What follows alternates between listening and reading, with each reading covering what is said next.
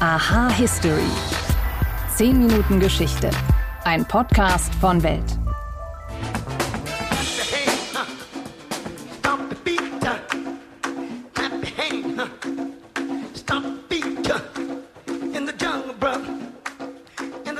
Diese gut 10 Sekunden gerade, die haben Geschichte geschrieben. Das klingt groß, ist aber wahr.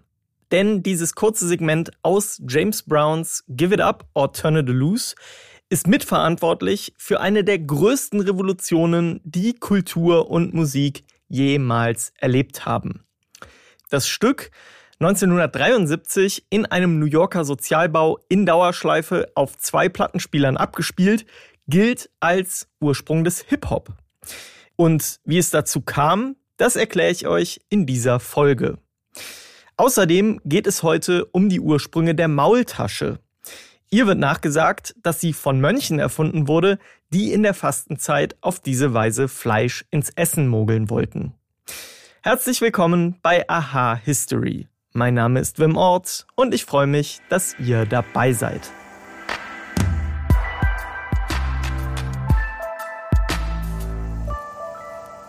Es war der 11. August 1973, als der damals 18-jährige Cool DJ Herc in der New Yorker Bronx das Stück in Dauerschleife spielte, was ich euch eben vorgespielt habe. Die Menschen, die tanzten so nur noch zu dem kurzen Breakbeat aus dem Lied und mit dieser neuen Sample-Technik war der Hip-Hop geboren. Wie die Party vor 50 Jahren zum Geburtsmoment des Genres wurde und wie der Hip-Hop danach seinen Siegeszug in die Welt antrat, darüber spreche ich mit Dennis Sand. Er ist Nachrichten- und Musikjournalist, schreibt für die Welt und den Rolling Stone und er hat zudem einige Bücher rund um den deutschen Hip-Hop veröffentlicht, zuletzt zusammen mit Bushido, dessen Autobiografie. Hallo Dennis. Hi. Was ist der musikalische und auch kulturelle Nährboden, aus dem sich der Hip-Hop damals entwickelt hat, aus dem er entstanden ist? Das war Anfang der 70er Jahre und Anfang der 70er Jahre war Disco ein ganz großes Thema. Die Disco-Ära war sehr glamourös, sehr stylisch und vor allem auch sehr hedonistisch. Und das Zentrum dieser Musik, dieser Musikrichtung, also man denkt an die Bee Gees und an Donna Summer, äh, war in New York, in Manhattan. Und das war die Musik, die um die Welt ging. Und das Besondere ist, dass ein paar Straßen weiter ein ganz anderes Viertel lag, nämlich die Bronx. Und in der Bronx, da saßen ein paar Leute, die konnten damit überhaupt nichts anfangen, weil dieses hedonistische und glamouröse überhaupt nicht zu ihrer Lebensrealität passte. Da saßen nämlich Leute, die einfach von Armut geprägt waren, die keine Perspektive hatten, die keine Jobs hatten und die auch einfach nicht zu diesen Partys eingeladen wurden. Und in diesen Blocks in der Bronx haben sich die Leute dann gesagt, okay Leute, wenn ihr uns nicht auf, uns, auf eure Party einladet, dann machen wir eben unsere eigenen Partys. Und das war im Prinzip die Geburtsstunde von Hip-Hop. Das war das Milieu, aus dem Hip-Hop erwachsen ist. Als Geburtsstunde gilt dann ja der August 1973, ziemlich genau vor 50 Jahren. Und als Erfinder wird immer wieder Cool DJ Herc genannt. Was geschah damals und wie wurde er zum Erfinder des Hip-Hop? Genau, also damals haben sich die Leute eben gesagt, ey, wir machen unsere eigenen Partys. Und Cool DJ Herc war einer dieser Typen, der die Partys veranstaltet hat. Und es wurde sich darauf festgelegt, dass es eine Party gab, 1520 Sedgwick Avenue in der South Bronx, wo alle damaligen größten Pioniere des Hip-Hop zusammenkamen, wo sie dieses Erweckungserlebnis gehabt haben. Aber das ist natürlich im Nachhinein so ein bisschen konstruiert. Es gab einfach hunderte von diesen Partys. Und das Besondere an diesen Partys war erstens, dass man gesagt hat, wir wollen uns von dieser Disco-Ära abgrenzen. Wir legen hier ganz andere Platten auf. Wir machen unsere Musik, äh, nämlich äh, Funk und Soul. Und zum anderen hat Herc was ganz Besonderes gemacht. Er hat nämlich nicht die gesamten Songs gespielt, sondern er hat sich nur auf die Breaks konzentriert. Das sind die Instrumentalteile einer, eines Songs. Und die hat er praktisch in so einem Loop auf ewig verlängert. Und das war sogenannte Break-Musik. Und zu dieser Musik hat sich dann auch ein ganz besonderer Tanzstil entwickelt, nämlich Breakdance. Und äh, auf diesen Partys ist das alles so zusammengekommen. Da waren dann plötzlich Leute, die so einen neuen Tanzstil zu dieser neuen Musik erfunden haben, zu dieser DJ-Musik, aus der später dann übrigens auch Techno geworden ist, neben dem Hip-Hop. Und da waren Leute, die Graffiti gemalt haben. Graffiti war ja tatsächlich auch einfach auch ein Ding zu dieser Zeit, dass man gesagt hat, ey, wir wollen uns irgendwie sichtbar machen in dieser Stadt. Wir sind marginalisiert, wir sind unsichtbar. Und das passierte alles. Diese Leute, die diese neuen kulturellen Techniken gemacht haben, die sind alle auf diesen Partys zusammengekommen. Also Hip-Hop wird oft mit Rap synonym verwendet, aber Rap ist eigentlich nur ein Element von Hip-Hop. Also Hip-Hop ist Graffiti, Hip-Hop ist DJing, Hip-Hop ist Breakdancen und Rap und Graffiti. Und es hat sich tatsächlich eine Kultur entwickelt. Und ähm, das war das Besondere eben in den frühen 70er Jahren. Wie hat sich das dann weiterentwickelt, dieser frühe Hip-Hop? Eine Person, die immer wieder genannt wird, gerade im frühen Hip-Hop, ist Africa Bambaataa. Was war dann seine Rolle? Wie hat er dieses Genre weiterentwickelt und weiter definiert? Ja, Africa Bambaataa war einer dieser Typen, die auf diesen Partys anwesend waren und die gemerkt haben, okay, hier passiert gerade was ganz Besonderes. Und man muss sagen, Africa Bambaataa war jemand, der früher ein Gangmitglied war. Also er war in einer, in einer großen bekannten Gang damals und in der Bronx gab es immer noch ein massives Problem mit Gewaltdelikten. Und Bembata hat gesagt, ey, passt mal auf, wir bringen einfach mal alle Anführer von diesen Gangs zusammen und zeigen denen, was auf diesen Partys hier passiert, dass man nämlich sich auch auf einer ganz anderen Art und Weise konfrontieren kann, dass man nicht unbedingt Gewalt sprechen lassen muss, sondern dass man auch, weiß ich nicht, dass irgendwelche Crews gegeneinander antreten, dass Leute das Mikrofon nehmen, gegeneinander äh, battlen, sich verbal praktisch miteinander messen oder dass es Breakdance-Crews gibt, die einfach zeigen, wer ist hier der Bessere und dass man solche Streitigkeiten eben auch mithilfe dieser kulturellen Praxis äh, beseitigen kann ohne Gewalt auszuüben. Und das konnte er, weil er einfach eine sehr authentische Figur war, eine sehr glaubwürdige Figur. Und wenn man so will, hat Herc es geschafft, die Leute zusammenzubringen. Und Babat hat es geschafft, aus dieser Gesellschaft eine Kultur zu formen. Eine kulturelle Praxis, wo man sagt, da stecken bestimmte Werte hinter, darauf einigt man sich und das war der Verdienst von Africa Bombata. Wir haben jetzt gesagt, 70er Jahre hat sich das Ganze quasi, ist das Ganze geboren worden, in Anführungsstrichen, hat sich das Ganze weiterentwickelt. Der ganz große Erfolg, der kam ja dann in den 80ern und man sagt immer so, die erste, das erste Album, was auf Top 1 der Charts war, waren die Beastie Boys. Dieser schwarz geprägte Hip-Hop von eben marginalisierten Menschen in der Bronx jetzt von, ich sag mal, neureichen Jungs, weißen Jungs aus Brooklyn. Wie wurde das aufgenommen? Ja, also in der Tat, es gab vorher noch ein paar Erfolge. Also der er, also man muss sagen, Hip-Hop war erstmal eine rein performative Kultur. Also das, was wir gerade beschrieben haben, das ging über zehn Jahre so. Die haben einfach Partys gemacht. Übrigens auch ganz interessant, weil man heute ja immer sagt, Hip-Hop ist so die Sprache der Straße und äh, sozialkritisch. Das war Hip-Hop am Anfang überhaupt nicht. Hip-Hop war am Anfang reines Partygehabe. Es war entertaining, es war zusammenkommen, Spaß haben, sich ein bisschen messen, sich blöde Sprüche droppen, so, das, das war Hip-Hop am Anfang.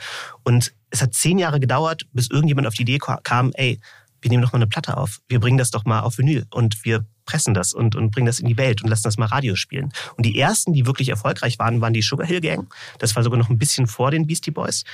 Aber die Sugar Hill Gang war auch sehr umstritten, weil das im Prinzip eine gecastete Band war. Und die haben ehrlicherweise einfach Texte geklaut. Und das war sehr, sehr umstritten. Das wurde gar nicht gut aufgenommen. Das war so der erste große Erfolg von, von, von Hip-Hop und von Rap.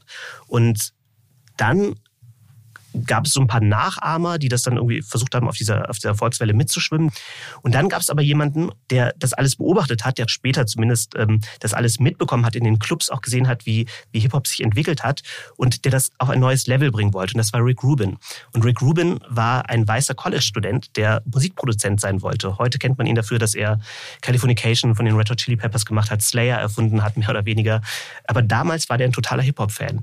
Und der hat gesagt, ey, wenn ich mir diese ganzen Hip-Hop-Platten anhöre, der kam aus dem Punk, aus der, aus der Hardcore-Bewegung, dann ist das viel zu musikalisch. Es muss viel rougher werden. Es muss viel, ja, knapper. Es muss wie ein Punk-Song eigentlich sein. Und Rick Rubin hat dann mehr oder weniger mit den Beastie Boys zusammengearbeitet und hat auch ganz viele andere Rapper, LL Cool J zum Beispiel, entdeckt und diese Musik dann so produziert, so reduziert produziert, dass sie wirklich auch einer weißen Mittelstandsschicht zugänglich wurde, dass sie raus aus den Blogs kam und plötzlich super interessant wurde für die weißen Kids.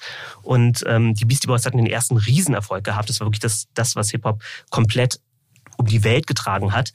Und man muss sagen, ja, das wurde nicht überall so gut gesehen, weil die Beastie Boys kamen eben auch aus dem Punk und haben dann Hip-Hop gemacht. Aber gleichzeitig war Rick Rubin schon jemand, der ein Label gegründet hat, Def Jam. Und Def Jam waren eben diejenigen, die Hip-Hop einfach um die Welt gebracht haben. Und auch LL Cool J, das war schon jemand, den man dann auch ein bisschen später, aber dann auch ernst genommen hat.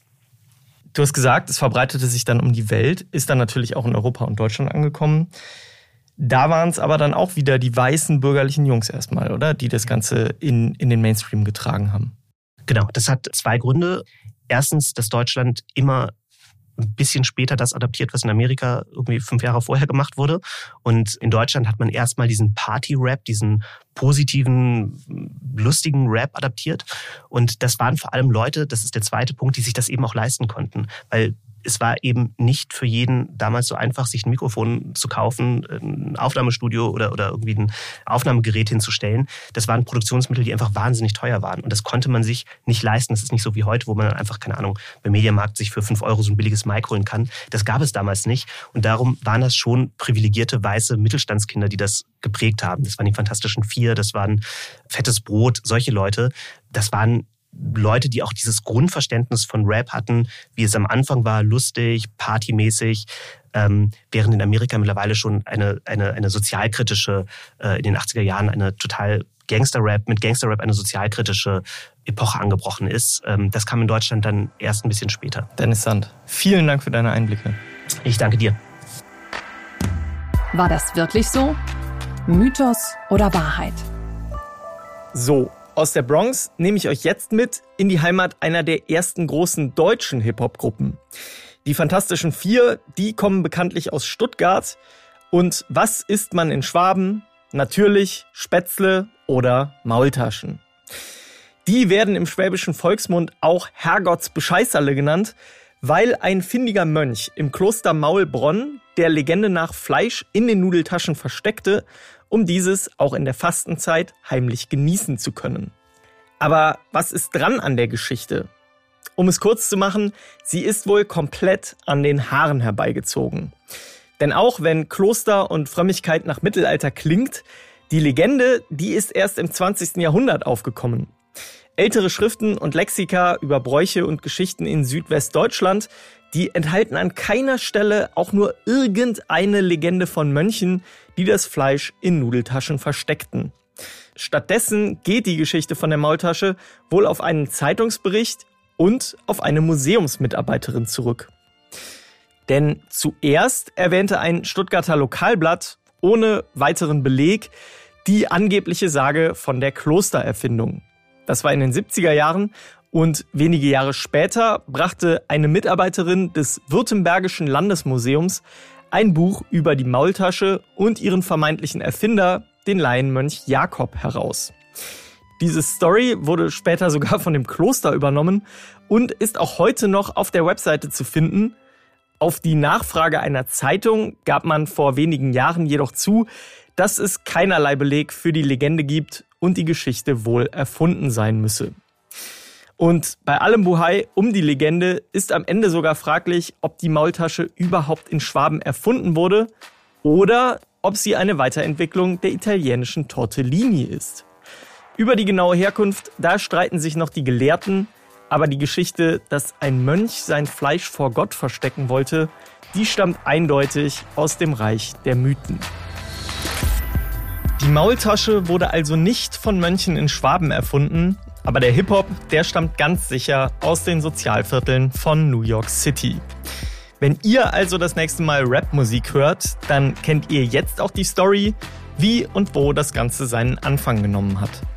Und wenn ihr eure Musik und Podcasts auf Spotify oder bei Apple Podcasts hört, dann freue ich mich über eine Bewertung und ein Abo von euch. Außerdem habe ich noch eine kurze Info und vielleicht habt ihr es ja auch schon bemerkt.